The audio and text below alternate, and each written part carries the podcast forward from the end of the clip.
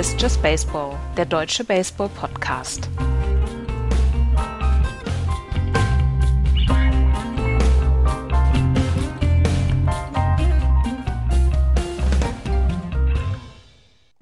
Die MLB sieht schon den zweiten No-Hitter in der Saison. Wir erleben eine jetzt schon als episch zu deklarierende Serie zwischen den Dodgers und den Padres.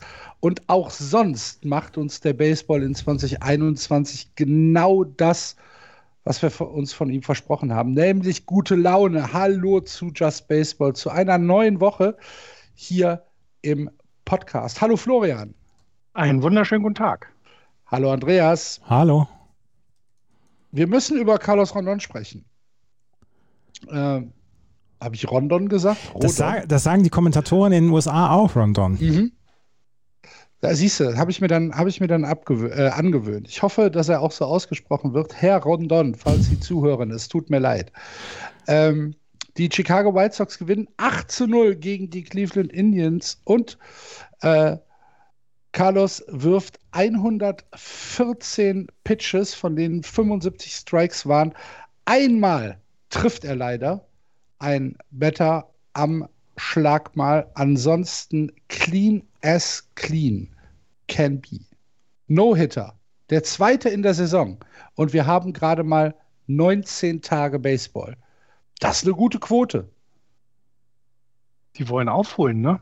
Letztes Jahr nur so wenig Spiele, da ist ja nicht allzu viel passiert. Jetzt haben wir 162 Spiele, da versuchen sie jede Woche immer wieder was Spektakuläres mit unterzubringen. Also ich glaube, die, die Autoren, die die Baseball-Saison bisher schreiben, machen das echt gut, weil all das haben wir ja schon mal gesagt, was bisher passiert ist. Also nehmen wir Musgrove, den Musgrove No-Hitter, dass das jemand ist, der aus San Diego kommt. Das kannst du dir einfach nicht ausdenken. Das ist geschrieben. Und jetzt haben sie eben den White Sox, den 20. No-Hitter in ihrer Geschichte geskriptet. Also auch okay, finde ich. Ich fühle mich unterhalten von diesem Skript, muss ich ehrlich gestehen. Und zwischendurch brauchte es eine John Moncada-Grätsche, um den No-Hitter bzw. das Perfect Game zu dem Zeitpunkt noch ähm, aufrechtzuerhalten. Da hätte sich Carsten Kober sehr darüber gefreut, über diese Grätsche von Jon Moncada, wie er da an der, an der First Base das Aus dann noch gemacht hat. Das war ziemlich, ziemlich cool. Und was wir schon mal gesagt hatten, auch bei, bei einem No-Hitter, es braucht immer diese eine Aktion, diese eine großartige Aktion, die defensiv gemacht wird. Und das hat man mit Jon Moncada. Dass er danach den Hit by Pitch dann hat, das ist natürlich sehr, sehr ärgerlich und äh, er wird es verkraften, weil er den No-Hitter hatte. Aber es wäre, es wäre ein Perfect Game gewesen und es gab noch nicht so viele Perfect Games in der MLB-Geschichte. Das ist das gleiche ist übrigens Max Scherzer passiert, der 2018, nee 2015 einen No-Hitter hatte und der auch nur von einem Hit by Pitch das Perfect Game versaut bekommen hat. Und in diesem Fall war es dieser eine Hit by Pitch, der im neunten Inning das zweite aus war, der ihn an diesem Perfect Game gehindert hat. Aber ansonsten Carlos Rodon war war ja, das, das war, er war on fire und es war ein wirklich, wirklich bemerkenswertes Spiel und man hätte es vielleicht nicht von Carlos Rodon als erstem erwartet in, in der Rotation der äh, Chicago White Sox. Und am Ende ist es erst geworden. Das ist eine ziemlich coole Geschichte. Ich habe einen Podcast mit Keith Law gehört am Wochenende. Keith Law ist ja für ESPN, beziehungsweise jetzt für The Athletic auch ähm, der äh, Draft-Experte, beziehungsweise der Experte für Highschool und College Baseball. Und er hat gesagt, ähm, als er zum ersten Mal Carlos Rodon gesehen hat, das war 2011, 2012, da hat er gesagt, er hätte noch nie einen Amateur-Pitcher mit einem derartigen Wurfarsenal gesehen und dass er das dann nicht so richtig mit rüberbringen konnte. Er ist erst in der 16. Runde gedraftet worden, 2011 äh, damals direkt von der Highschool, dass er das nie so richtig rüberbringen konnte in seine Profizeit. Das wäre sehr schade gewesen, weil er ein Pitch-Arsenal gehabt hätte, was eigentlich damals auch übertragbar hätte sein sollen auf die MLB. Und das hat er nicht so richtig hinbekommen. 2020 war für ihn dann auch ein eher verlorenes Jahr, hat nur sieben zwei Drittel Innings gepitcht, auch 2019 nur 34 zwei Drittel Innings. Und dass er dann jetzt ähm, hier zurückkommt und dann gleich den No-Hitter wirft, ist eine Riesengeschichte. Ist wirklich ja, eine Riesengeschichte. Er ist ja, er ist ja sogar aus dem äh, ersten, aus der ersten Draft-Klasse wieder rausgeflogen und äh, 2014 über den Amateur-Draft neu, ge, neu gedraftet worden. Also ähm, der hat schon eine Geschichte hinter sich.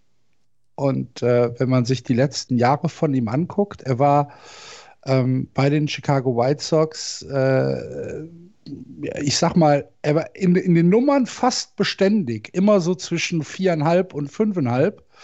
Äh, Im letzten Jahr dann tatsächlich äh, mit einem 8,22er ERA ein bisschen abfallend, aber alles egal. Er hat einen No-Hitter geworfen. Neuntes Inning, ein aus und er wirft bei 0 und 2 einen, einen blöden Hit bei Pitch. Aber ist egal, es ist eine Geschichte. Vor, vor, allen Dingen, vor allen Dingen, weil er dann ja auch, ähm, also diese Szene wurde auch in den Zusammenfassungen dann noch relativ häufig gezeigt. Er hat ja auch, er hat ihn ja nicht so richtig direkt getroffen, also ja nicht irgendwie oben äh, und nee, wollte ihn Fuß. abwerfen, sondern am Fuß. Am Fuß. Und, und er sagte dann nur zum, zum Better, meinte er dann irgendwie so, kannst du das nicht irgendwie zurücknehmen? Also so ja. diese Körperhaltung, so, komm, sag doch, es war nix.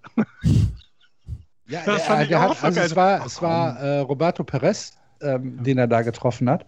Und als Perez dann zum, äh, zum First gelaufen ist, dieser Blickkontakt mhm. zwischen äh, Perez und äh, Rodon, also war schon, das war schon wieder eine Geschichte für sich. Ja, aber Roberto da, Perez. Da würde jetzt in Hollywood würde die Kamera umdrehen und in das Auge von Rodon reinfahren und dann würde die Geschichte losgehen.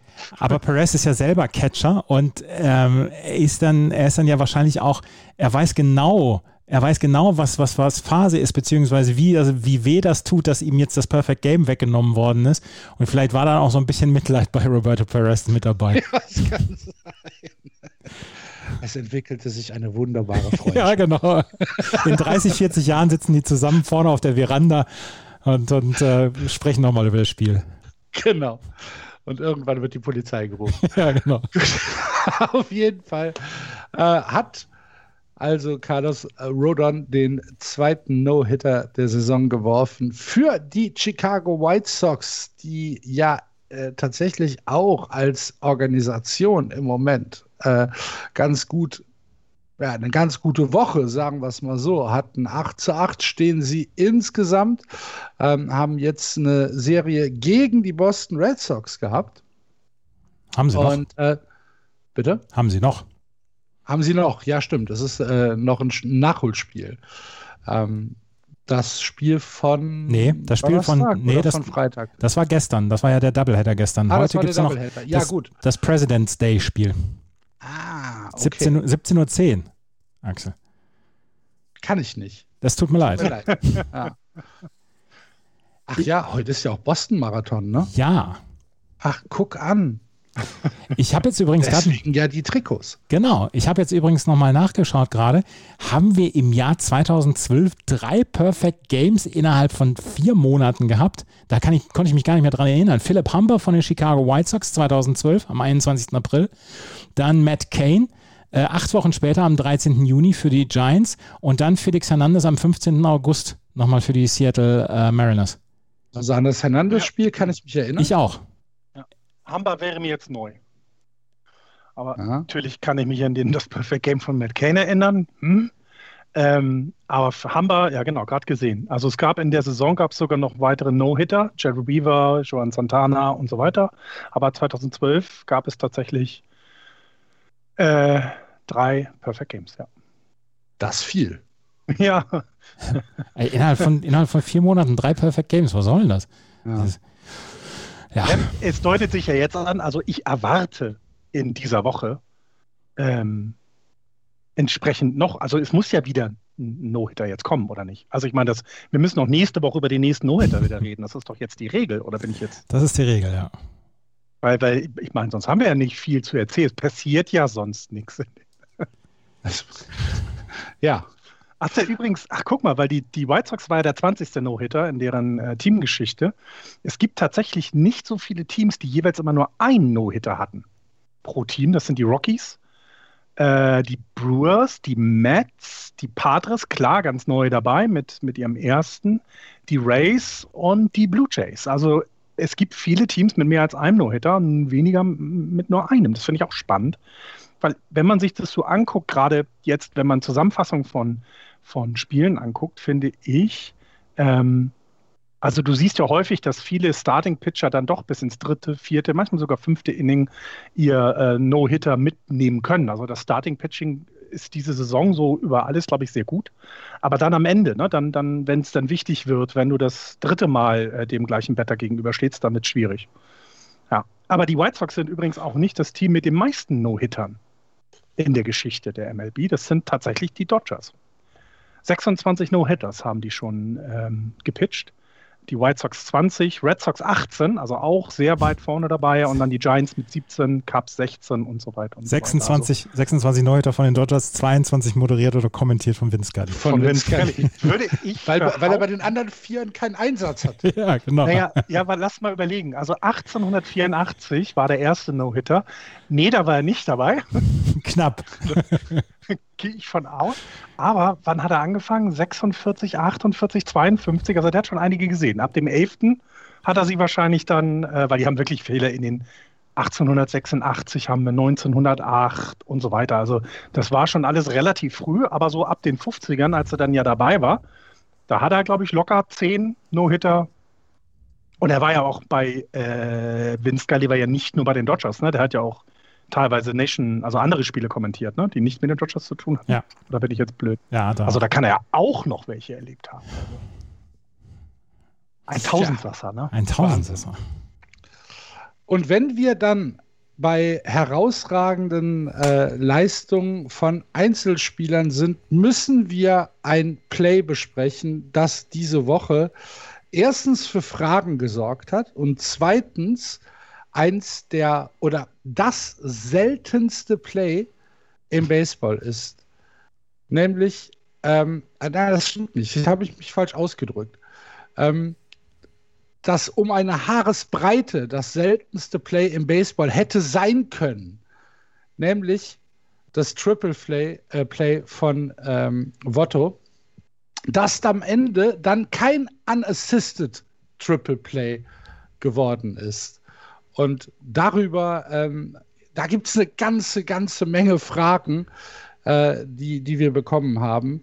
Und darüber müssen wir natürlich ein bisschen reden. Andreas, wie ist dieses Triple Play zustande gekommen? Der Ball wird geschlagen, Votto fängt ihn direkt aus der Luft, aus Nummer 1. Wie geht es dann weiter? Dann tritt er auf die First Base, weil der Mann an der First Base wollte gerade nach vorne laufen, beziehungsweise Richtung Second Base, beziehungsweise hatte schon ja, so, so ein bisschen Abstand äh, von, der, von der First Base. Und damit hat er das zweite Aus dann auch noch gemacht. Ähm, also er tritt auf die First Base, hat erst den Ball gefangen, dann tritt auf die First Base. Das waren die ersten zwei Aus. Und ähm, Eddie Rosario, der hat das Ganze nicht ganz so gesehen. Der hat gedacht, der Ball hätte vorher den Boden berührt und deswegen wäre es äh, ein ganz normales Play und nicht das erste aus, sondern äh, von, von links gewesen. Und wenn es ein, wenn es ein Ball, der den Boden berührt hätte, gewesen wäre, dann hätte Eddie Rosario den Punkt gemacht für die, den Run gescored für die äh, Cleveland Indians. In diesem Fall war es aber so, dass es direkt aus der Luft gefangen ist und dann darfst du erst loslaufen als Runner on Third Base, wenn der Ball im Handschuh ist.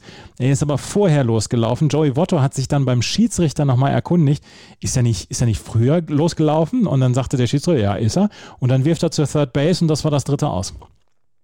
Und ihr merkt an Eddie Rosario, es waren schon wieder die Cleveland Indians, die, die beteiligt waren. Also nicht nur, dass sie diese Woche einen No-Hitter bekommen haben, sondern auch äh, das Triple Play gegen sich. Und jetzt, Florian, haben wir also ein Triple, Triple Play. Das steht dann in den Büchern. Ähm, wenn jetzt Votto selbst auf die dritte Base gelaufen wäre. Er stand ja ungefähr vier, fünf Meter im Infield drin. Das heißt, er hätte wahrscheinlich komfortabel Zeit gehabt, weil der, weil Rosario ja auch nicht mehr zurückgelaufen wäre. Dann wäre es ein unassisted Triple Play gewesen. Und ähm, das hat er nicht gemacht, sondern er hat geworfen. Ja, weil er Warum? dann ja, weil er, also ich glaube, in dem Fall hat er nicht an sich gedacht. Also, ne, in dem Fall hat er nur an das ausgedacht, glaube ich. Äh, weil das dann Routine wieder wird. Ne? Es wird dann die Routine, dass du dann auch als First Baseman mal auf die drei wirst, wegen Tag Play. Ähm, und die Routine machst du eher, als wenn du jetzt anfängst zu rennen und der andere, keine Ahnung, fängt vielleicht auch noch an zu rennen und dann ist da wieder irgendwas. Nee, da wirst du locker, hast das aus. Und ich meine, im, im Grunde hat er das Triple Play ja nun, ja, wie soll man sagen, also das, das, das hat er ja alles initiiert. Also das war ja alles sein. Ja, aber dieser, es steht trotzdem nicht in den, es steht nicht in den Büchern. Ja, es gab, wisst ihr, wie viele unassisted Triple Plays es bisher in der Geschichte des Baseballs gab? Ich weiß es, ich habe es gerade nachgeguckt.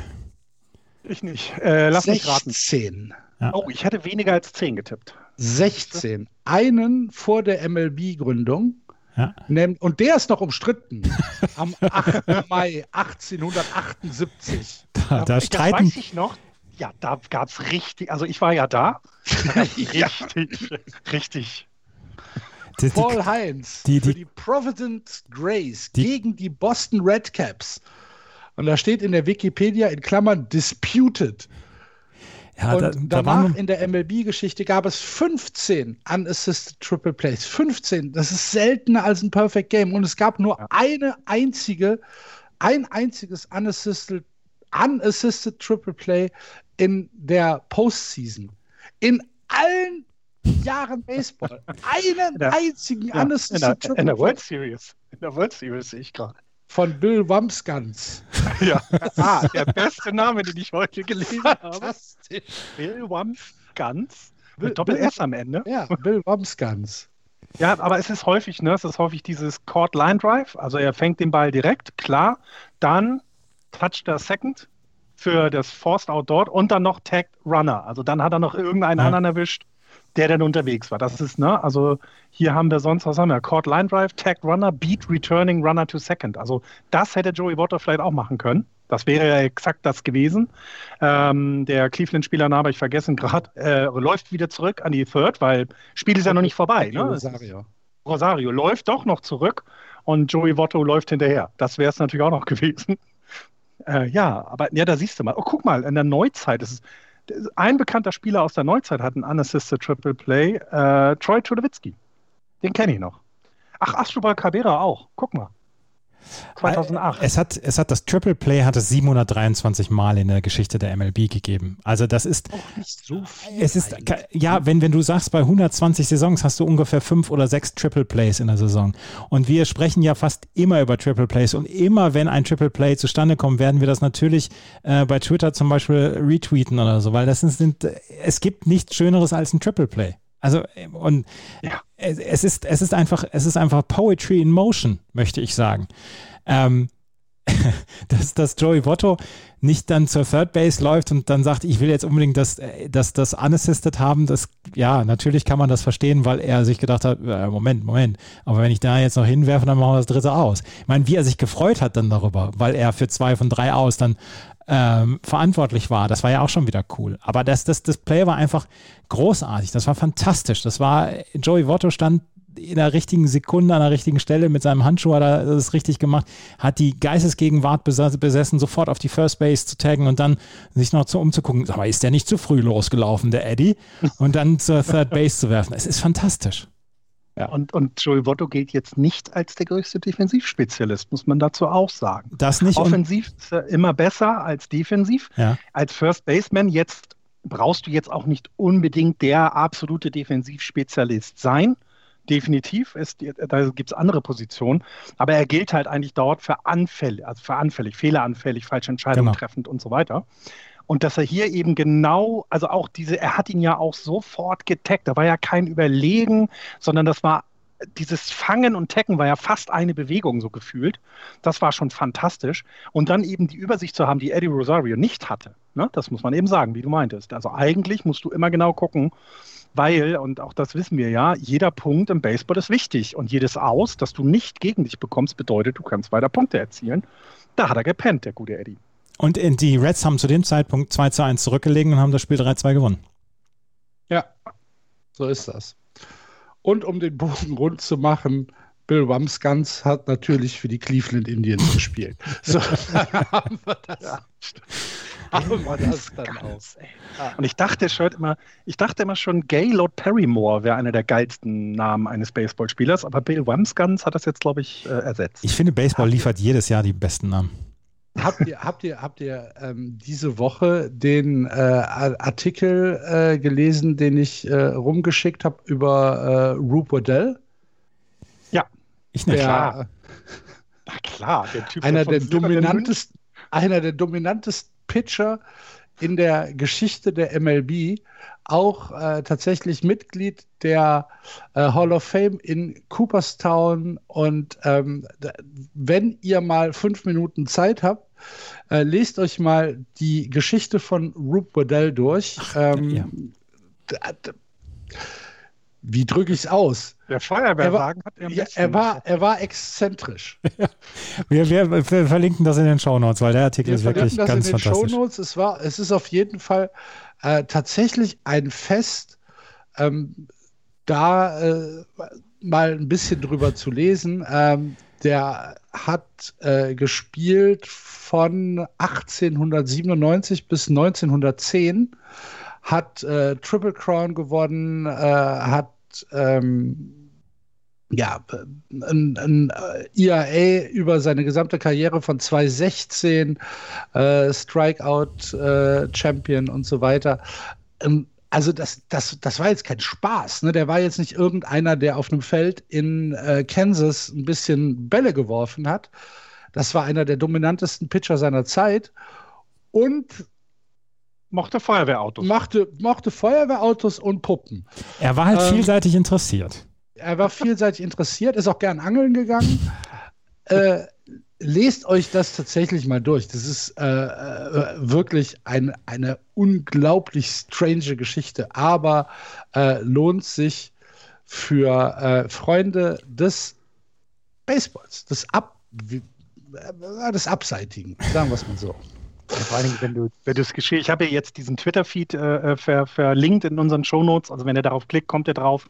Ähm, da steht dann noch der Name nochmal, dass ihr es googeln könnt, weil wenn, wenn du dann die Wikipedia-Story darüber liebst, du kommst ja aus dem Staunen und aus dem Lachen und vor allem auch aus dem Neidischsein kommst du nicht heraus. Ja, der eine sagt so, der andere so. Ja, wenn du dich durch Feuerwehrautos so faszinieren lässt, das muss doch ein tolles Leben sein. Ja, aber jetzt hast du, jetzt hast du schon zu viel verraten. Nicht fast. Lass die, lass die Leute lesen. Lass die Leute lesen, genau. Wir gucken weiter auf äh, den Recap der Woche und da steht natürlich eine Serie absolut im Mittelpunkt, die jetzt am Wochenende über die Bühne gegangen ist, nämlich die Serie der Los Angeles Dodgers gegen die San Diego Padres, die dann am Ende mit 2 zu 1 Siegen für die Dodgers ausgegangen ist. Wenn man sich die Spiele angeguckt, das erste 11 zu 6, das zweite 2 zu 0, dann denkst du, oh, da haben die Dodgers den Padres aber was gezeigt. Wenn man allein nur die, die Zahlen sieht. Ähm, die Spiele waren fantastisches, enges, intensives, mitreißendes Baseball. Wahrscheinlich das Beste, was es bisher in diesem Monat an Baseball zu sehen gegeben hat. Bin ich oder bin ich über euphorisiert? Keine Sekunde. Keine Sekunde. Das nicht, war, nicht. das war, das war Playoff Baseball at its best. Es kamen ja dann auch noch Zuschauer dazu. Also es war, es war eine unglaubliche Stimmung und gerade wie dieses, ähm, wie dieses 11 zu 6 zustande kam nach zwölf Innings, dass am Ende mit Jake Cronenworth jemand für San Diego pitchen musste, damit Joe Musgrove, der im Left Field war oder im Right Field war, damit er nicht an den ähm, nicht pitchen muss ähm, diese ganzen Geschichten mit dem letzten Aus holen sich die San Diego Padres noch den Ausgleich im neunten Inning. Es, äh, die, beiden, äh, die beiden Teams hatten einen Bench-Clearing-Incident während dieser Serie, wo es um zwei ähm, um, um, um äh, Jorge Matteo, einen Rookie-Bench-Player und einen jungen Dodgers-Reliever Dennis Santana ging. Da sind die Benches geklärt. Äh, Jurickson Profar und Clayton Kershaw sind sich in die Haare ge gekommen. Mookie Betts hat einen spektakulären Catch aus dem Centerfield gemacht. Fernando Tatis Jr. war wieder zurück. Es war, es war es war unglaubliches Baseball und das erleben wir halt in dieser Saison 19 Mal. Ich kann mir nicht vorstellen, dass wir das 19 Mal in dieser Intensität erleben, aber das war ein Vorgeschmack und ich finde das halt so toll, dass die Padres in diesem Jahr so ein bisschen äh, so ein bisschen das gallische Dorf sind. Sie haben, sie hätten auch vorne, von vornherein sagen können, ja, gegen die Dodgers können wir hier nichts in dieser Division machen. Wir versuchen Wildcard zu erreichen und werden dann mal schauen, ob wir, äh, ob wir eine Serie gewinnen können in der ähm, in den Playoffs. Aber nein, sie haben es von vornherein haben sie gesagt, wir nehmen den Kampf auf und sie haben Fernando Tatis Jr. einen Riesenvertrag angeboten. Sie haben im Pitching was gemacht und sie haben gesagt, okay, wir nehmen diesen Kampf auf. Und es hätte auch 2 zu 1 für die Padres ausgehen können, weil dieses, ähm, ja. dieses, dieses Spiel, das erste Spiel, das hätte auch anders ausgehen können. Dass dann das zweite doch auch. Ja, klar. Es, auf, es, ist, es ist das letzte Aus. Es stehen Runner auf zwei und drei und ja. es kommt halt einfach ein, ein, ein äh, Schlag in das Centerfield. Wenn Mookie Betts fliegt, Mookie Superman fliegt und fängt den Ball halt ein Zentimeter vor dem Gras, ein Millimeter vor dem Gras. und damit ist es das dritte Aus. Fängt er den nicht, geht der durch. Ja. Dann, haben wir, ein, dann, haben wir, dann haben wir ein ausgeglichenes Spiel und ja. wer weiß, wie, wie, weit der, wie weit der Runner kommt, weil der Ball geht bis, zum, äh, bis, bis zur Mauer durch. Aber es ja. ist halt Mookie freaking Betts. Wahnsinn! Ja, aber Wahnsinn! Vor allen Dingen, was ich, was ich dabei eben, was man ja nicht vergessen darf, das ist jetzt eben nicht, äh, wir sind ja nicht im September. Ja. Wir, sind, ja. wir sind im April und die Intensität der beiden Mannschaften, also wie ihr es gerade angesprochen habt, ne, also neben dem ganzen, ähm, neben dem ganzen, äh, äh ich, äh, äh, Bench-Clearing, was ja, ne, also ist ja mal ganz, das, das Rumgeschubs ist immer ganz lustig anzusehen, aber eben vor allem gerade auch die Kirscher-Nummer, ne, so ein, so ein erfahrener Recke lässt sich da immer noch ja nicht provozieren, aber, aber ist halt sauer oder ist halt richtig sauer, wenn gerade für die Padres so ein Call gemacht wird. Und ähm, dann ne, die andere Nummer mit, mit den beiden jungen Spunden, die ja dann vielleicht das Wilde in sich haben. Aber nein, die, allein die Reaktion von äh, Mookie Betts nach dem Catch, das war ja quasi, als so hat er gejubelt, als er irgendwo in den Playoffs mal äh, einen ja. Ball gefangen hat. Und nicht in der regulären Saison. Und ich, also das zeigt zum einen, also was ist, was die letzte Woche Baseball zum einen gezeigt hast, gezeigt hat, ähm, die Dodgers sind wirklich das 18-köpfige Monster, wie wir es erwartet haben. Ich würde im Moment sogar nur 17 sagen, weil mir bei dem Spiel gegen, gegen die Padres eben die, wieder mal ein wackelnder Kelly Jensen aufgefallen ist. Ähm, da weiß ich nicht, was sie noch machen werden in dieser Saison mit ihm, ob, ob er vielleicht in solchen Spielen dann nicht mehr als Closer genommen wird. Ähm, das weiß ich nicht, weil er hat, er hat immer mal wieder Wackler drin und das können sie sich eigentlich nicht erlauben, die, die, die Dodgers. Ähm, aber die haben eben auch noch die Möglichkeit, da was zu tun. Die können sich noch irgendeinen Closer holen, wenn sie wollen. Ne? Ähm, das ist ja nicht egal. Das hat es gezeigt, dass vielleicht nur 17-köpfig sind, aber die Dodgers wollen allen beweisen, dass man zweimal hintereinander die World Series gewinnen kann. Denn die haben jetzt von 16 Spielen nicht viele verloren, nämlich drei. Drei. Äh, äh, ähm, also, also zur Erinnerung. Von einem, von, einem, von einem World Series Slump ist äh, oder. Hangover ist erstmal nichts zu spüren. Ne? Trevor Bauer ist in jedem Spiel also ich will mal sagen, wenn die Dodgers ein Dach in ihrem Stadion hätten, dann würde seine, seine Intensität, dieses einfach wegbrechen.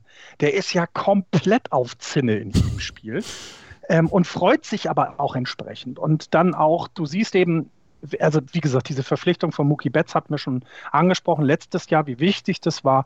Aber diesen, diesen Typen, der, der neben dem, dass er halt ein, ein perfekter Offensivspieler ist, auch ein perfekter Defensivspieler ist, ähm, ihr müsst euch mal angucken, wenn irgendjemand einen Home Run schlägt bei den Dodgers. Solange Mookie Betts nicht selber in, äh, quasi äh, im, im On-Deck-Circle ist oder eben gerade reingelaufen ist, wenn der im, im Duckout ist, der ist mit einer der ersten Gratulanten. Ist ja der, der erste ist immer vorne dabei. Ja.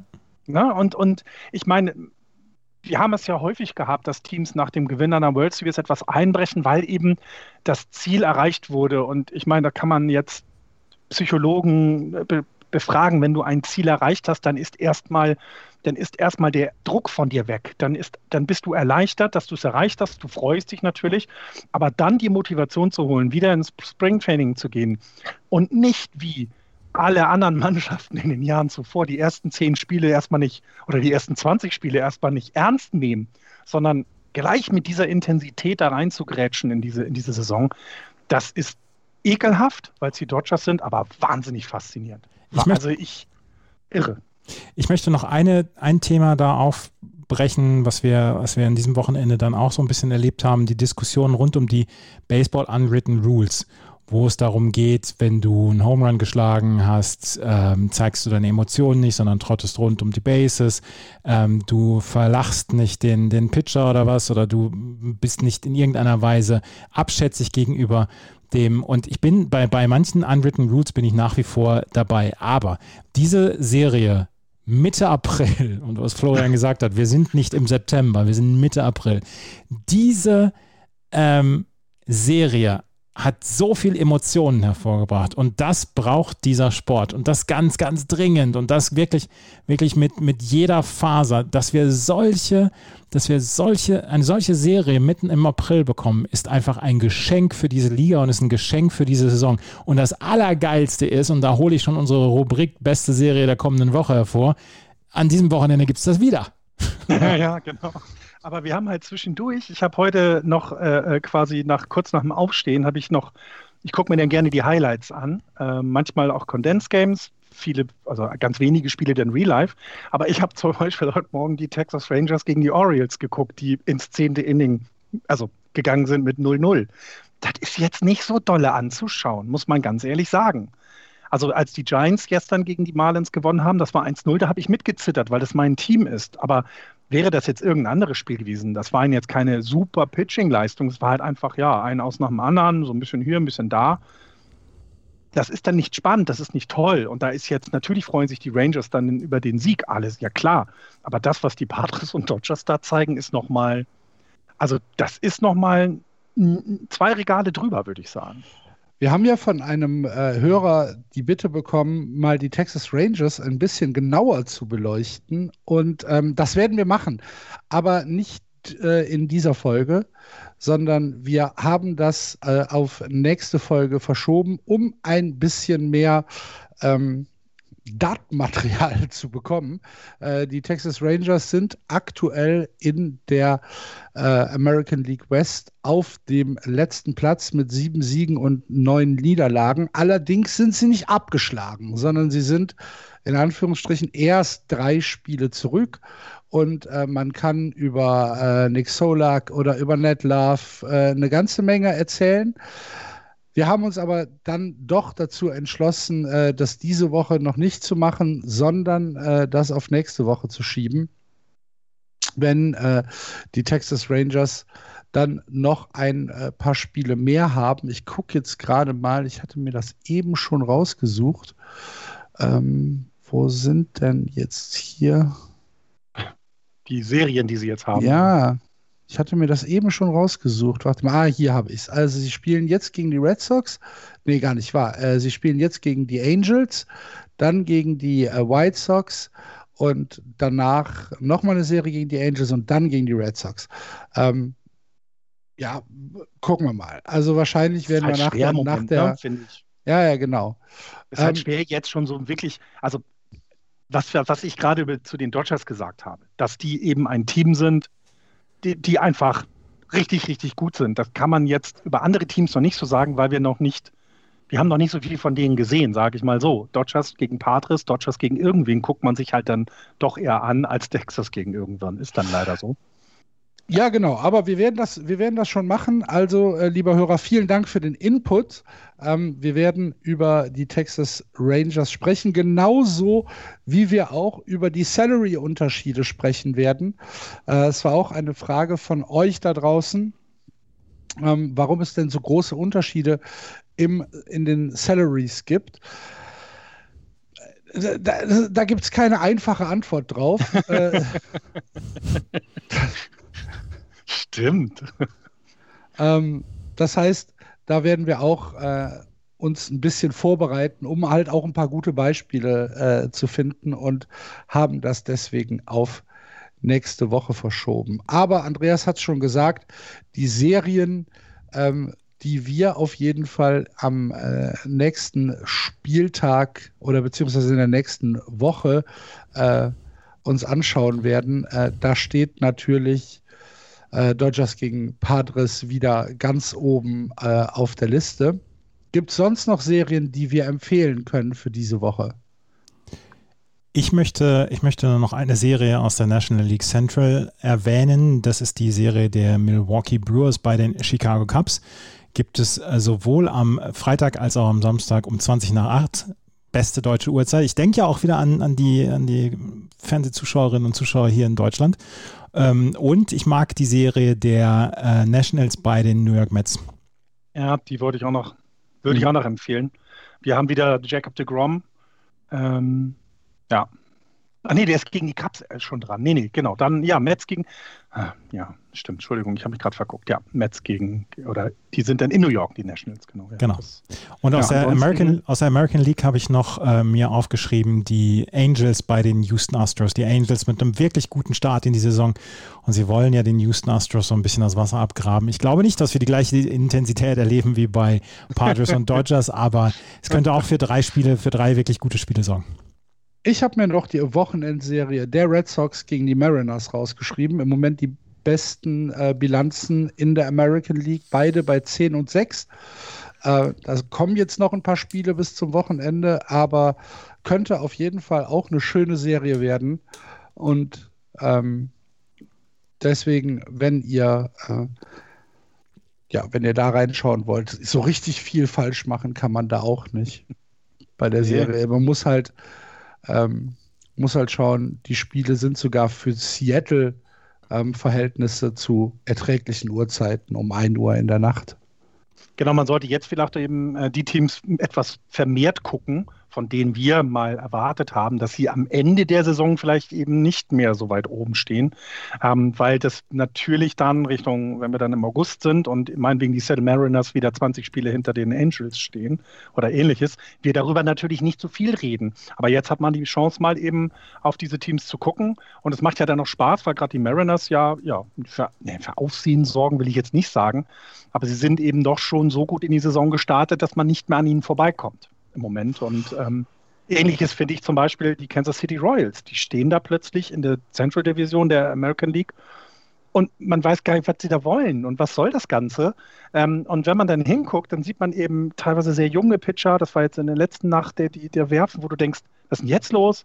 Ähm, Salvador Perez, der ja nun seinen äh, ähm, großen Vertrag jetzt gerade vor der Saison bekommen hat, der eine wirklich gute Saison hat, also der das eben auch bestätigt. Also, und dann schüttelt man nur den Kopf und denkt sich, was machen die da? Und das ist ja auch mal ganz schön. So ist das. Sich fragen, was machen die denn da, ist immer gut. Ja.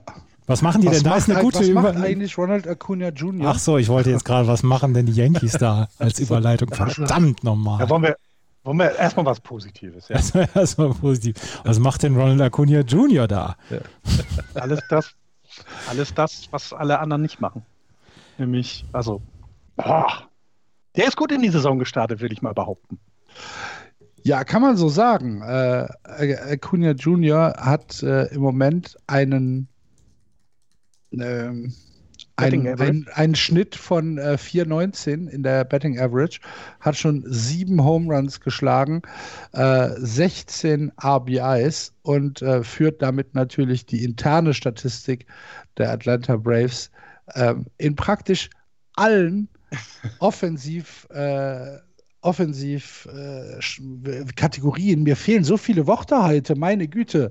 Was ist denn los? An, ähm, natürlich auch in den Hits und äh, in der OBP 26 Hits. Das ist viel. ja, und vor allem, Tatsächlich in 16 Spielen. Okay. ja, und wenn du überlegst, 14 Hits von den 26, also über die Hälfte, sind extra Base-Hits gewesen. Mhm. Er hat sechs Doubles, ein Triple, sieben Home Runs, hattest du angehört.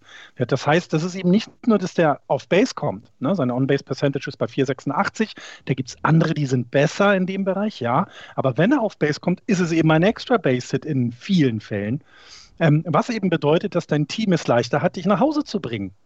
Ne? Also, was man mit 21 Runs in, in, in, in was hat er, sechs, 16 Spielen hat er schon für sein Team 21 Runs gescored. Das, das bedeutet, der ist sehr produktiv insgesamt, um es mal so zu sagen. Das kann man so sagen. Er hat am, am 19. April ein Wins Above Replacement von 1.4. Das, ja. Ja, da kann man nicht meckern. ja. Er hat, Nee, Mecker kann man nicht. Aber die, die Braves ähm, sind noch nicht so dominant, dass sie es äh, ausnutzen können, denn äh, sie sind im Moment negativ mit nur in Anführungsstrichen sieben Siegen und neun Niederlagen, ähm, nachdem sie, ähm, ja, also sie, sie sind noch nicht das absolut dominante Team. Hatten jetzt eine Serie gegen die Marlins, die war ziemlich schrecklich. Ja, aber die Marlins sind eh komisch dieses Jahr auch wieder. Kann ich gerade aus eigener Erfahrung sagen. Also, das ist, ist also, ich meine, wenn du dir das anguckst, die haben tatsächlich drei Spiele gegen die Marlins verloren. ähm, das, das glaubt man eigentlich nicht. Aber es ist so. Ronald, Ronald Acuna Jr. fühlt sich, fühlt sich wie Heinz Wäscher bei total normal. Ich, ich, war nur einmal krank, da war ich professioneller als der ganze Haufen hier. Ja. ja. Das Licht ja, das ist nicht Arizona blau. Na, aber Acuna ja. Junior, Acuna Junior ähm, schafft es ja sogar so schnell zu sein, dass er von der Third Base Richtung Homeplate läuft, wenn es nur ein Pop-Out ist. Sacrifice Pop-Out von den Atlanta Braves. Der ist dazu, zu seiner Schlagstärke und zu dem allem, was er, was ihn ja so aufregend als Spieler macht, ist er dann auch noch unglaublich schnell. Wir sprechen über Mookie Betts, wir sprechen über Fernando Tatis Jr., wir sprechen natürlich über Mike Trout, ähm, aber Ronald Acuna Jr. ist einer der besten Spieler der Liga, die wir hier schon haben. Und das fällt vielleicht so ein ganz kleines bisschen hinten rüber, aber er macht sehr viel Eigenwerbung im Moment. Ja. Ähm, äh, äh, Acuna Jr. Äh, braucht 8,9 At-Bats pro Home Run. Also jetzt mal so Vergleiche. Justin Turner, der auch schon einige hat, braucht 11. Mike Trout braucht 11. Guerrero Jr. braucht 13. Also wirklich immer sehr, also das ist schon nicht schlecht. Jedes Wenn, zweite Spiel ein Home Run halt. Jedes ne? zweite Spiel ein Home Run. Ähm, und was es eben zeigt, ist, dass die, die Versprechungen, die so vor zwei Jahren mal uns gemacht worden sind mit Ronald Acuna Jr., ich nehme jetzt auch äh, Vlad, äh, Vlad, dazu, ich nehme Tettis Jr. dazu. Ähm, also diese jungen Spieler, die halten das jetzt. Und das finde ich halt das, das braucht, das hatten wir gerade gesagt, spektakuläre Spiele braucht Baseball gerade, aber er braucht eben genau diese spektakulären Spieler.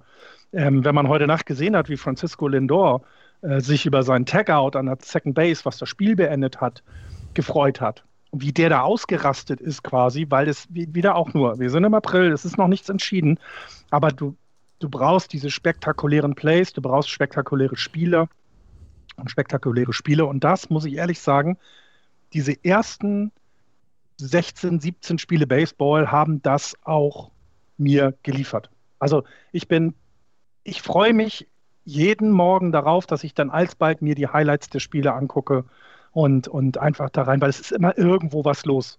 Und das ist toll. Es ist wirklich, es ist wirklich ganz herausragend spektakulär, diese Saison bislang. Ja, ist so. Aber dann, kann, dann kannst du jetzt, wo wir bei herausragend spektakulär sind, ja direkt auf die Yankees übergehen. ha, ha. Sie sind nicht mehr schlechteste Mannschaft, ne? In der ganzen MLB. In der American League sind sie noch die schlechteste Mannschaft. Die Colorado Rockies sind im Moment. Die Colorado Rockies geben sich aber auch tatsächlich große Mühe. ja. Muss man ja nun auch. All, da muss man halt auch mal sagen, die Colorado Rockies sind äh, tatsächlich etwas, da haben wir natürlich auch so ein bisschen mit gerechnet. Aber die geben sich natürlich auch wirklich Mühe. Haben jetzt ein Spiel gewonnen aus den letzten 10, 11. Haben sie eins gewonnen. Gegen die Mets, natürlich. Natürlich gegen die Mets. Natürlich gegen die Mets, aber sonst äh, ist schon schwierig. Ja. Äh, nee, aber wir wollten über die Yankees sprechen, denn die Yankees haben, äh, wie, wie sagt man das so schön, äh, sie strugglen. Ja, sie, sie strugglen wirklich. Wenn man sich die ähm, Statistiken des Teams oder die, die, die Sortable Team Stats anguckt, beim Hitting und beim Pitching, beim Hitting sind sie wirklich ganz, ganz fürchterlich. Sie haben ähm, im Moment ähm, eine, den 24 besten und die 24 beste On-Base-Percentage, das heißt die siebtschlechteste On-Base-Percentage in der gesamten Liga. Hinter ihnen nur noch die Giants, die Indians, die Cubs, die Tigers, die Orioles und die Rockies. Sie sind, was das Slugging angeht, das schlechteste, äh, den OPS angeht, on Base Percentage plus Slugging sind sie das schlechteste Team zusammen mit den Texas Rangers und den Baltimore Orioles. Die Yankees kommen nicht auf Base und sie kriegen den Ball im Moment nicht an den Schläger. Im Pitching sieht das gar nicht so schlimm aus. Der Gesamt-ERA ähm, kann man jetzt nicht, kann man jetzt nicht isoliert betrachten, aber wenn man über den gesamten, über den gesamten Pitching-Stuff den ERA angeht, dann sind sie im Moment bei 3,6 und auf Platz 9. Sie kriegen es allerdings nicht hin, das in Offensive umzumünzen. Und das ist Und dabei, und ich glaube, das ist wirklich Fakt bei den, ähm, bei den New York, New York Yankees. Sie sind ein Boom-or-Bust-Team. Ich mache mir im Moment noch keine Sorgen darum, dass sie am Ende mit, äh, mit 70 Siegen und 90 Niederlagen dastehen. Das glaube ich nicht. Da, das, da fehlt mir komplett die Fantasie dafür. Aber sie haben Slumps, die sind so tief wie Death Valley. Sie werden aber auch irgendwann eine Rakete zünden und jeder kriegt den Ball an den Schläger, äh, den, den Schläger an den Ball und dann werden die Dinger wieder raussegeln. Sie haben Aaron Judge, sie haben Giancarlo Stanton, sie haben DJ LeMayu, der, äh, den man vielleicht sogar noch rausnehmen muss aus dieser ähm, Aufzählung. Sie haben Gary Sanchez, sie haben Kylie Gashioka. Das sind alles Spieler, die unglaubliche Power haben, die unglaublich auf den Ball hauen können, aber die auch sehr, sehr viele Strikeouts haben. Das führt dazu, dass sie dann zu Hause im Moment schon sehr ungnädiges Publikum haben. Und das Publikum in New York ist sowieso schon immer relativ speziell gewesen, aber am Anfang der Saison ausgebuht zu werden nach vier Strikeouts, wie es Giancarlo Stanton letztens ge geschafft hat oder auch wie es Aaron Judge schon geschafft hat, das ist schon eher speziell. Und äh, die Yankees haben, haben einen Monsterkader, sie haben ähm, sie, haben, sie geben viel, viel Geld dafür aus, da müssen mehr Ergebnisse rankommen. Wie gesagt, ich bin noch nicht in, in keinster Weise besorgt, dass die Yankees am Ende damit 70 Siegen dastehen, aber es ist halt so, ich glaube, es ist wirklich so eine Boomer-Bust-Mannschaft und wenn sie dann heiß laufen, dann Gnade uns allen, aber der, der große ja, Gasförmige. Der, ne, der, der Vergleich eben, ne, du hast dann so, keine Ahnung, nimmst du Gio Urshela, der hat jetzt 19 Total Bases bisher, aber schon 13 Strikeouts. Ja. Ne? Du hast äh, Giancarlo Stanton, 19 Total Bases, 19, äh, 18 Strikeouts. Also du, genau wie du sagst, ne? wenn sie treffen, ist es sehr gefährlich. Da bin ich genau deiner Meinung und jeder von denen ist in der Lage, zu jeder Zeit ähm, den Ball aus dem Stadion zu schlagen. Absolut. Aber auch genau das, wenn das nicht passiert, ist ihr größtes Problem. Äh, sie haben vier Stolen Bases bisher insgesamt in den Spielen. Das ist wirklich nicht viel. Ähm, und eben genau, was du sagtest, die On-Base Percentage. Das ist ja das, was für, guck mal, wie, wie jemand wie Ronald Acuna Jr., wenn der dann on Base ist, dann bringt er auch die Runs nach Hause. Nur die Schnelligkeit fehlt den Yankees dann zwischen den Bases. Das machen sie nicht. Sie haben eben, ja, sie, sie, sie haben dieses, ich schnall, ich knall den Ball aus dem Stadion. Wenn sie das tun, dann geht der Ball auch kaputt, weil die das wirklich alle können. Aber wenn sie es nicht machen, haben sie ein Riesenproblem. Ja. Aber wir haben, also wir haben schon ein paar Mal gesagt, du kannst die World Series nicht im April ja. gewinnen, aber du kannst sie verlieren. Und der schlechte Start der Yankees ist halt etwas, über das man, wenn man in New York Baseball-Fan ist, äh, dann würde ich mir da schon Sorgen machen. Und man weiß ja auch, wie gnadenlos New York ist als äh, Sportstadt, sei es von den Tabloids her, sei es von den Fans her. Und du hast bisher als New York Yankee nur American League äh, East-Duelle gehabt. Du hast gegen die Blue Jays eine Serie gehabt, gegen die Orioles, gegen die Rays, wieder gegen die Blue Jays, dann wieder gegen die Rays und du hast noch nicht ein einziges Spiel außerhalb deiner Division gehabt. Und du hast von allen Serien bisher eine einzige gewinnen können gegen die Orioles. Alles andere hast du verloren mit dem, mit dem Höhepunkt jetzt von den Rays einfach mal gesweept zu werden. 8-2, 6-3, 4-2 bam, bam, bam. Und auf einmal stehst du 5 und 10 als, ähm, als, als Franchise und bist viereinhalb Spiele schon hinter den Red Sox zurück. Jetzt nehmen wir mal die Red Sox als Führenden da raus und sagen, das, was die Red Sox im Moment äh, gespielt haben mit dieser, mit dieser äh, neuen Spieleserie, äh, die sie am Stück gewonnen haben, das wird nicht die Saison tragen. Wahrscheinlich sind die Red Sox immer noch kein Playoff-Team. Aber trotzdem musst du so eine Serie, die du jetzt gegen die Rays verloren hast oder auch das, was du vorher gegen die Blue Jays gemacht hast, das musst du ernst nehmen. Und dass du mit äh, DJ LeMayo jemanden hast, der als äh, Leading Hitter halt auch unter der 300 ist, das musst du ernst nehmen, dass du erst 55 Runs gescored hast und damit im äh, unteren Drittel in der gesamten MLB bist, nämlich 25. Äh, Das musst du ernst nehmen, dass du eine Slugging Percentage hast von 3,46 und damit das zweitschlechteste Team hinter den Colorado Rockies. Das musst du ernst nehmen. Und das Slugging ist halt etwas, was, ähm, was ja eben angesprochen äh, worden ist. Ähm, genauso das Pitching. Das ist, das ist jetzt nicht katastrophal, aber es reißt die im Moment stockende Offensive nicht raus. Es ist bestenfalls medioker. Und das sind schon Zeichen, wo ich sage, boah, hätte ich so nicht gedacht. Und ähm, Aaron Boone ist ja auch, wenn man, wenn man so ein bisschen quer liest bei den äh, Yankee-Fanseiten und auch bei den New York Postillen, ähm, er, wird, er wird ja auch im Prinzip ist jede Entscheidung unterm Brennglas. Warum nimmt er jetzt den Pitcher raus? Der hat doch jetzt dreimal gut geworfen. aber äh, das aber auch schon seitdem er da ja, ist. Ja, natürlich, klar. Aber das ist halt ja. ein Indikator dafür, dass, ja, genau. dass, äh, da, dass da die Lunte kurz wird. Und wie gesagt, wir sind erst am äh, äh, Mitte April. Ne, die Saison ist ja nicht entschieden. Die Saison ist ja nicht in der Tonne, in die, in, in die Tonne geklopft für die Yankees.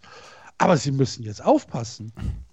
Was ich, was, ich, was ich halt auch nicht zu unterschätzen äh, sehe, beziehungsweise was nicht unter, zu unterschätzen ist, wie sehr es auf die Fresse gibt in New York. Also du hast es gerade gesagt, Tabloids, Radiostationen, es gibt wahrscheinlich 740 Talk-Radios in, in New York, die, die sich nur um die alle Yankees... Sind wütend. Und alle sind wütend. Die sind, also sie sind schon Passiv. auf, auf die Welt sind sie schon wütend, ja. aber jetzt sind sie auch noch auf die Yankees wütend. Das ist natürlich, also es ist ein sehr, sehr ungnädiger Ort, wenn es nicht läuft. Sie können dich in den Himmel loben und so weiter, aber wenn es nicht läuft, dann, kann, dann können sie sehr, sehr ungnädig sein. Sie hatten 1998 einen ähnlichen Start mit 5 und 9 damals und dann, ja, die Geschichte lehrt uns, sind sie World Series Sieger geworden. Mit dieser Leistung jetzt würde ich sagen, sind die Chancen nicht ganz so gut. Aber wie gesagt, ich mache mir momentan noch keine Sorgen. Lass uns in vier Wochen nochmal drüber sprechen. Wenn sie dann immer noch fliegen, fischen. Ganz bestimmt. Die Yankees sind halt immer noch eine, eine ja. der Franchise, über die man immer sprechen kann. Ja, klar. Habt in die World Series getippt, ne? Also trotzdem, dass ich gesagt habe, sie gewinnen die, sie gewinnen die ihre Liga nicht, kommen aber in die, in die Wildcard und werden dann die American League gewinnen. Das war mein Tipp. Also genau wie du sagst, man erwartet von ihnen ja auch mehr als das, was derzeit offensiv geleistet wird. Und dann kann man darüber sprechen. Und das machen wir bei anderen Teams ja genauso. Bei den Yankees interessiert es aber in der Regel sogar noch ein paar Hörer mehr, denn da ist auch die Fanbase größer, muss man auch ganz deutlich sagen. Tja. Haha. also ist schon krass. Jetzt stellt man sich vor, die gewinnen dieses Jahr wieder nicht die World Series, dann ist das schon zwei, also so lange, das.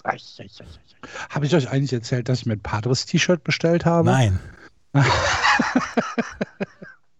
mit, dem, mit dem neuen Padre drauf. Oh das schönste Logo der MLB zurzeit. Der neue Padre, das ist der mit dem dieser schwingende, ne? Ja, genau. Der? Also der neue alte Padre, genau. Aber das. Ja, ja, okay. Ja, genau. Ich kenne jemanden, der sich so ein Cap auch bestellt hat. Glücklicherweise hat der Verwandte in San Diego. Das ging dann relativ schnell. Ähm, der ja, auch gesagt nicht. hat, er findet, er findet diese Mütze, also dieses Symbol richtig geil. Ja, ja ist auch. Ist es ja auch. Ja, und im Moment ist ja auch so zu, zu, nach San Diego gucken eben auch schön. Ne? Sonst hat man sich immer so ein bisschen, naja, geschämt in Anführungszeichen, wenn man gesagt hat, ah, ich mag die Padres eigentlich ganz gern. Dieses Jahr braucht man das ja zum Glück nicht. Da kannst du mit Stolz äh, rumlaufen. Ne? Da, wenn ja, die Leute aber ja eigentlich schon seit drei Jahren sind wir doch auf dem. Also wir haben den, wir haben den Zug doch eigentlich gebaut. ja, wir sind relativ früh auf dem. Na, wir sind relativ früh auf dem Bandwagon gewesen, ja. Ja. Gut. Ja. Also, äh, liebe Yankees-Fans, um äh, zurück zu euch zu kommen, ähm, noch ist nicht alles verloren. Keep fighting. Ja, das Schlimme ist, man weiß ja, dass sie dann wahrscheinlich zurückkommen werden. Das ist Klar. ja immer so ein bisschen, ne? Klar. Sind halt dann eben doch weiterhin auch die Yankees. Ja. Und nicht irgendein anderes Team. So sieht's aus. Was gibt es sonst noch zu besprechen? Die, ich mir die Geschichte um Sean Kassmer gewünscht. Ja. Sean, Sean Kassmer, der nach 13 Jahren zum ersten Mal wieder in einem MLB gespielt hat und das nicht wegen Verletzungen ausgefallen ist, sondern er hat einfach in den Minor Leagues nicht die Leistung gebracht, die ihn dafür qualifiziert hätte, in der, in der Major League zu spielen. Und das ist eine romantische Geschichte rund um Baseball. Und es ist ein, es ist ein hartes Geschäft und du bist außerhalb der Major League, bist du nicht mit Privatflugzeugen unterwegs. Da fliegst du Linie, da fährst du mit dem Bus, Jordan Rides the Bus, die ganz berühmte Doku. Und da bist du unterwegs ähm, in, in kleinen Clubhäusern und musst dir den Tag, ähm, hast keine großen Gehälter etc. Ähm, seit 2008 war Jean, Sean Kasma in, der, in, der Minor, in den Minor Leagues und äh, er hat immer mal wieder Verträge bekommen, aber er war nie gut genug für die Major League. Und jetzt hat er einen Call-up bekommen von den Atlanta Braves und nach zwölf Jahren, sechs Monaten und 25 Tagen hatte er sein erstes At-Bat zurück in der Major League. Und das ist eine romantische Geschichte. Und Florian und ich haben schon häufiger mal das ähm, ein Buch. Äh, romantische Geschichte. Das ist eine romantische Geschichte. Erlebt. Nein, Florian und ich haben auch schon die ein oder andere romantische Geschichte erlebt. Zusätzlich haben wir auch noch ein Buch gelesen, beide. Das heißt Where Nobody Knows Your Name, Life in the Minors. Ähm, da geht es um gerade diese Geschichten. John Feinstein hat das Buch geschrieben und da können wir auch nochmal einen Link in den Show Notes hinterlegen. John Feinstein hat ein Buch geschrieben über Spieler, die zehn Jahre lang in der Minor League sind, die irgendwann den Call-Up mal bekommen oder die gar nicht den Call-Up bekommen, die trotzdem in der Minor League weiter ähm, bleiben. Und Buster Olney, glaube ich, hat das getwittert. Er hat gesagt, ähm, ja, es mag sein, dass Sean Kasma 13 Jahre lang nicht gut genug war für die Major League Baseball. Ähm, wenn du aber 13 Jahre in der Minor League in verschiedenen Clubhäusern weiterspielst, dann heißt das, dass du ein guter Typ bist und dass ja. dich Teams behalten wollen, weil du ja. gut für die Kultur bist im Clubhouse ja. etc. Und genau das ist das eine ist gute Geschichte. 13 Jahre lang praktisch in, in den Miners zu bleiben, zeigt, dass du erstens den Willen hast, weiter Baseball zu spielen, dass es dir nicht egal ist und dass die Clubs ja auch irgendwas in dir sehen, wo du sagst, ja, er ist vielleicht kein, kein Major-Leaguer, aber der hilft, der hilft hier schon. Und wenn du dann nach, nach 10, 12, 13 Jahren ein Veteran bist, dann ist das natürlich auch eine Sache, wo dann, wo du der verlängerte Arm des Managers auf dem mhm. Feld bist für die jungen Spieler, die vielleicht in die, in die Miners musst, kommen. Und das kann halt auch nicht jeder. Du musst dir mal vorstellen, ne, der war ja dann in der Brace-Organisation auch von diesen 13 Jahren, war er da relativ lange. Er ist zu den, was ist es, Binghamton Mets haben wir hier, immer noch die Mets, Buffalo Bisons dann ist er Free Agent und dann ist er zu den Braves 2013 gekommen und seitdem dann immer in den Miners der Braves so. Und dann siehst du eben, ich meine, überleg mal, wer 2013 dann alles hochgekommen ist zu den Braves und welche, welche Phase die Braves in der Zeit auch hatten. Die waren ja auch dann häufig eben nicht gut. Und trotzdem kommen junge Leute, die ja bei dir in der Minor, Minor League spielen und trotzdem auf äh, in die Majors gehen und du nicht. Mhm. Und diese Motivation hochzuhalten, jedes Jahr sich wieder die Schuhe zu binden und das immer älter werdend eigentlich zu wissen, hey, das ist eigentlich schon seit acht Jahren durch, junger Mann. Äh, das muss, das muss unheimlich viel Motivation sein und es muss für ihn so unheimlich gut gewesen sein, da at Bett zu stehen das ist doch, also ja, genau, eine romantische Story und das Buch ist auch ganz, ganz toll zu lesen, kann ich wirklich empfehlen. Ähm, ich wir, wir verlinken das, ist dann leider ein Amazon-Link, ich habe keinen anderen gefunden. Nee, nee, nee, du kriegst noch einen ordentlichen Link. Von okay, ich kriege ja noch einen Link, okay, alles klar. Ähm, das ist also tatsächlich, ja, herzzerreißend schön, sowas. Und ähnliche Stories stehen im Buch auch. Ne? Von, es sind aber auch nicht nur Spieler. Man darf ja nicht vergessen, dass dort, da sind Betting-Coaches, äh, da sind Hitting-Coaches, äh, Hitting da sind Pitching-Coaches, da sind, ja, Coaches, da sind Leute, die eben die Skipper, die das Ganze da auch schon sehr lange machen, die im Grunde aber auch nur darauf warten, dass irgendjemand mal sagt, du bist so gut, du kommst jetzt hoch zu, und zu den, ja, in, to the show. Ähm, und ja, ähm, herzzerreißend schöne Geschichte.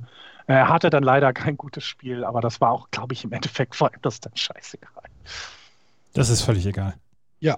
Ja, also absolut. Ne? Was hatte er? Er hatte ein At-Bat, ne? Ja. ja. Hat 40, 40 At-Bats in seiner Karriere gehabt in der Major League. Also es ist ja auch kein Spieler, wo wir sagen, der war mal richtig gut und hat, hat, ja. hat äh, schon richtig was gebracht oder so. Der hatte 40 At-Bats in seiner, in seiner Karriere. Aber seit bei 2000, den bei den Padres. Genau, seit 2013 bei den Braves. Der gehört da zum Inventar in der Minor League und jetzt hat er den Call-Up bekommen, hat einen Pinch-Hit gehabt und das ist, oder einen Pinch-Hit-Appearance gehabt. Das ist eine großartige Geschichte. Das ist eine tolle Geschichte, gönne ich ihm von ganzem Herzen. Ja, absolut. Ähm, So ist das. Gut, ähm, ja, da haben wir doch schon äh, eine Menge abgedeckt. Ähm, ich weiß nicht, gibt es sonst noch etwas, was wir, was wir besprechen müssen diese ja. Woche? Ähm, Corona-Update zu den Twins genau. vielleicht noch erwähnen. Ne? Hm. Dass die jetzt in Quarantäne sind, quasi. Dass die rausgenommen wurden aus dem Spielplan. Mhm. Das ist nicht gut. Es, äh, es fing an mit Andrelton Simmons. Das war, war noch in der Serie zwischen den Red Sox und den Twins. Bei den Twins, da ist Andrelton Simmons auf die Covid-Liste gekommen und äh, ist wohl auch an Covid erkrankt. Es ist nicht so gewesen wie JD Martinez bei den Red Sox. Und jetzt sind sie nach Oakland weiter ähm, gereist und dort sind jetzt wohl fünf weitere Spieler außerhalb des Teams im Moment und müssen außerhalb des Teams ähm, bleiben und in Isolation bleiben. Ähm, damit, damit sie keine anderen anstecken. Und äh, jetzt ist der, jetzt ist das Spiel von heute, ist verlegt worden schon auf morgen gegen die Oakland A's. Das wird dann ein Doubleheader sein. Aber die Twins haben im Moment so ein bisschen Trouble mit Covid und ähm, es heißt ja, beziehungsweise es ist ja eine, eine Vorkehrung von der MLB, die sagt, ähm, wenn du 85 Prozent deines Teams oder deines Staffs äh, geimpft hast, dann darfst du dann hast du weniger Restriktionen. Und darauf mhm. arbeiten ja sehr viele Teams dann auch hin und sagen hier, wir wollen unsere Spieler überzeugen, dass die Impfung das Richtige ist und so weiter.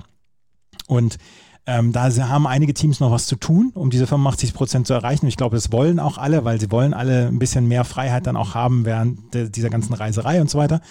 Und äh, das haben sie bei den Twins halt auch noch nicht erreicht. Und das ist ein Ziel. Und ähm, Impfungen fangen jetzt an für die Spieler und für die Teams. Mal gucken, wie, wie lange das jetzt dauern wird, bis dann alle fertig also sind. Genau. Und ähm, was halt noch dazu kommt, es gibt ja diese Covid-Concern-Regel äh, bei der MLB. Und entschuldigen, entschuldigen Sie bitte, hätte ich fast gesagt. ähm, und äh, da, das fing dann nach dem äh, Test von Drelton Simmons, du hast es gesagt, äh, nach dem positiven Befund, ähm, fing es halt auch an, dass falsch positive Schnelltests im Hotel gemacht worden sind. Das war dann, das war dann halt auch nochmal ein Problem, dass also äh, Tests falsch positiv ausgeschlagen sind. Daraufhin wurde sich schon isoliert. Dann wurden von diesen, von diesen äh, falsch positiven äh, wurden die Spieler relativ schnell wieder runtergenommen, weil dann der PCR-Test ergeben hat, dass sie nicht äh, positiv sind. Dann kamen aber nochmal positive Tests, die dann auch durch den PCR-Test bestätigt positiv waren. Und das ist alles ein riesen Chaos ähm, bei, den, bei den Twins. Und ähm, man kann zum einen nur darauf hoffen, dass es kein Spieler oder kein, kein egal wen, äh, wirklich schlimm erwischt. Dass also da niemand irgendwelche Schäden äh, davon trägt. Und äh, zweitens, dass sich das so schnell wie möglich auch auflöst, ja, dass die ja. Twins wieder regulär Baseball spielen können. Wir haben zwar ein paar mehr freie Tage zwischen den Spielen, also haben ja das, äh, das gehört ja dazu dieses Jahr, dass es ein bisschen, ein bisschen Luft für die Mannschaften gibt, aber genau solche äh, Probleme wie jetzt führen dazu, dass dann für die Twins der Spielplan natürlich wieder enger zusammenrücken muss. Da, da hilft ja gar nichts anderes, ähm, dass dem so ist. Und deswegen, ähm, ja, genau das, was du sagst. Das ist wirklich, das ist mhm. nicht schön, das ist nicht gut. Und ähm, das Virus hat uns weiter im Griff. Und auch in, in Amerika, wo viel geimpft wurde, ich meine, ich hätte, wenn es die Giants waren, sind die, haben die, glaube ich, gesagt, dass sie im Mai durch sind mit den Impfungen aller Spieler. Mhm. Ähm, ne, so, was aber dann ja nicht heißt, dass im Staff alle geimpft sind und die Leute, die, im, die rund um das Team arbeiten, die gehören ja auch alle dazu. Also es ist ja nicht so, dass dann nur die Spieler und alles wird gut. Und das, ja, das ist schade, dass der Spielplan da jetzt wieder so durcheinander gerüttelt wird. Ähm, hoffen wir mal, dass das äh, bei den Twins wieder gut kommt. Die Nationals sind ja ganz gut rausgekommen, finde ich, aus ihrer, ihrem ersten Covid-Slum, sag ich ja, mal. Ne? Es ist aber, es ist aber trotzdem, es ist halt Chaos. Ja, absolut. Ne? Und ähm, ja, ich hoffe halt einfach, dass das sich relativ zügig legt. Und dass halt auch der Spielplan nicht beeinträchtigt wird. Ja. Wir wollen ja wirklich eine 162er Saison haben dieses ja. Jahr. Ja, und, äh, das war so wie die so wie die ersten drei Wochen gelaufen sind, können wir uns, glaube ich, nichts Besseres vorstellen, als wenn es bis Ende September genauso weitergeht und dann äh, wir Playoffs erleben. Ähm, ja. Habt ihr euch schon mal vorgestellt, dass dadurch, dass die Padres und die Dodgers in derselben Division sind, das nicht das Endspiel um die National League Krone sein wird? Ja. ja. Das muss man sich mal vorstellen. Wie bescheuert ist das denn? Aber ich nehme, ah. auch, ich nehme auch eine NLDS. Ich meine, wir, ja, wir, wir, kriegen, wir kriegen auch keine, wir, wir kriegen auch keine, äh, keine, keine Finalserie Red Sox Yankees. Oder kriegten keine Finalserie Red Sox Yankees. Ja. Lange Zeit. Aber, aber, aber eine NLCS Padres Braves, wow. dann, dann, so schnell kannst du gar nicht gucken, weil auch so schnell kann ich gar nicht die Hose ausziehen. Ja, und vor allen Dingen auch weil die, weil die Padres ja auch so schnell um die Bases laufen, wie du jetzt gerade ja die, die, die, das bei Acuna Junior hatten, das ja erwähnt. Aber auch die Padres sind so unheimlich fix auf den Beinen, ja, dass wahrscheinlich kriegst du die Hälfte der Runs nicht mit, weil die viel zu schnell durchs Bild rennen. Ich glaube, da muss ich mir Urlaub nehmen. Ja. Ja. Ob, die, ob die Hörerinnen und Hörer erkennen, dass wir relativ hyped sind, was diese Saison bislang angeht? Ich hoffe. Ich würde jetzt Obwohl mal so wir uns sagen, ja große Mühe geben, das wir halten uns schon zurück. Und wir haben ja noch nicht über äh, diese Überraschungsteam, wie zum Beispiel die Cincinnati Reds, geredet. Auch da kann man nur empfehlen, mal reinzugucken, was da gerade los ist. Ich hatte die Royals kurz angesprochen. Das ist ja, diese Saison startet ja mit vielen Geschichten. Ich meine, hättet ihr euch jetzt, und das meine ich jetzt nicht, weil es die Red Sox sind, aber hättet ihr jetzt gedacht, dass die Red Sox nach 16 Spielen die Liga anführen? Viereinhalb Spiele vor den Yankees. Nicht, so, nicht wirklich. Nie. Und nach den ersten drei Spielen schon dreimal nicht. Ja, genau. Wo, also, wo wir fast WhatsApp gelöscht hätten. Und es gibt halt so viele Geschichten drumherum gerade, die es eben ja so wahnsinnig fantastisch machen. Und ich meine, die, die Oakland A's haben jetzt gerade acht Spiele hintereinander gewonnen. Haben acht Spiele hintereinander gewonnen. Die sind 1-7 gestartet in die Saison und sind jetzt bei 9-7. Ja, ja. Also die, die Oakland ja, so. A's on a roll. Wir haben letzte Woche noch darüber gesprochen, dass sie, dass sie wirklich schwach gestartet sind. Das ist eine, ist eine wirklich tolle Geschichte. Ich gucke, ich gucke halt auf die Pittsburgh Pirates, auf die Detroit ja. äh, Tigers, die beide konkurrenzfähig sind. Äh, beide mit das einem negativen. Spaß, oder? Mit einem negativen Record zwar, aber sie sind auf jeden Fall konkurrenzfähig. Die Chicago Cubs, die ähm, anscheinend, wir haben sie, wir haben sie in Sack und Asche vorher verpackt vor der Saison in unserer Vorschau und es haben auch einige Hörerinnen und Hörer sich beschwert darüber, dass wir, dass wir sehr ungnädig mit ihnen gewesen sind, aber vielleicht bewahrheitet sich das sogar. Die San Francisco Giants spielen guten Baseball in dieser Saison. Das einzige Team, was wirklich das einzige Team, was man sich wirklich nicht angucken kann, das sind die Colorado Rockies. Ansonsten kannst du dir eigentlich fast ja. jedes Team angucken. Vielleicht müssen wir nächste Woche mal ein bisschen über die Cups sprechen. Ja. Ja, haben wir gerade auch erwähnt. Ja, klar, genau. Und aber bei den Colorado Rockies möchte ich nur eine Sache sagen. Der Weggang von Nolan Arenado ist wirklich schlimm. Aber der jetzige Shortstop, der mit Nachnamen Fuentes heißt, der zeigt in den Spielen immer wieder, dass das auch kann. Nicht so gut wie Arenado, weiß ich, aber so eine, also die Lücke ist ein bisschen kleiner geworden. Wo spielt denn Trevor Story jetzt? Der spielt Second Base schon immer, oder nicht? Ich dachte, der wäre Shortstop. Äh, äh, Third Base, Entschuldigung, ich meine ja auch Third Base. Third Base, so. Ähm, Genau, da hat ja Renado bei ja, den, genau. egal, mhm. bei den Rockies gespielt. So rum. Und das ist auch wieder etwas. Sie sind wirklich nicht schön anzusehen, hast du vollkommen recht. Ähm, und selbst hier die Diamondbacks, wenn du reinguckst, denkst du auch so, oh, macht jetzt nicht so viel Spaß, aber trotzdem, es passiert immer was. Äh, wir hatten gerade die Tigers noch angesprochen. Ja, ich finde auch, es gibt, ähm, es gibt vieles, worauf wir uns wieder die nächste Woche freuen und ich hoffe, die Hörer und Hörer auch. Ja, wir werden das mit euch äh, jede Woche hier besprechen, liebe Hörer. Wenn euch das gefällt, was wir hier machen, dann freuen wir uns über eure Kommentare auf Twitter, auf Facebook, natürlich im Blog. Anregungen, Kritik, Lob, äh, wir sind für alles offen. Wenn ihr uns einen Kaffee ausgeben wollt, wenn ihr Just Baseball äh, ein bisschen unterstützen wollt, dazu gibt es eine kleine Steady-Kampagne. Wenn ihr auf justbaseball.de gebt, unten rechts ist ein kleiner Steady-Button. Wenn ihr da draufklickt, kommt ihr zu unserer Unterstützungsseite. Vielen, vielen Dank an alle Menschen, die das machen und äh, bisher schon äh, gemacht haben, also die es in Zukunft machen und die es bisher schon machen. 51 Menschen machen das gerade. Das ist äh, super, super cool. Vielen, vielen Dank an euch da draußen, dass ihr uns ein bisschen unterstützt. Ansonsten äh, vielen Dank für die Aufmerksamkeit. Das war Just Baseball für diese Woche. Wir hören uns nächste Woche wieder. Äh, dann unter anderem, wie eben angesprochen, mit einem kleinen Blick auf die Texas Rangers und auf die Salary Caps, äh, nicht Caps, sondern Salary Unterschiede und allem, was in der kommenden Woche passiert sein wird. was ist das denn? Tschö, Play Ball. Tschüss. Ciao.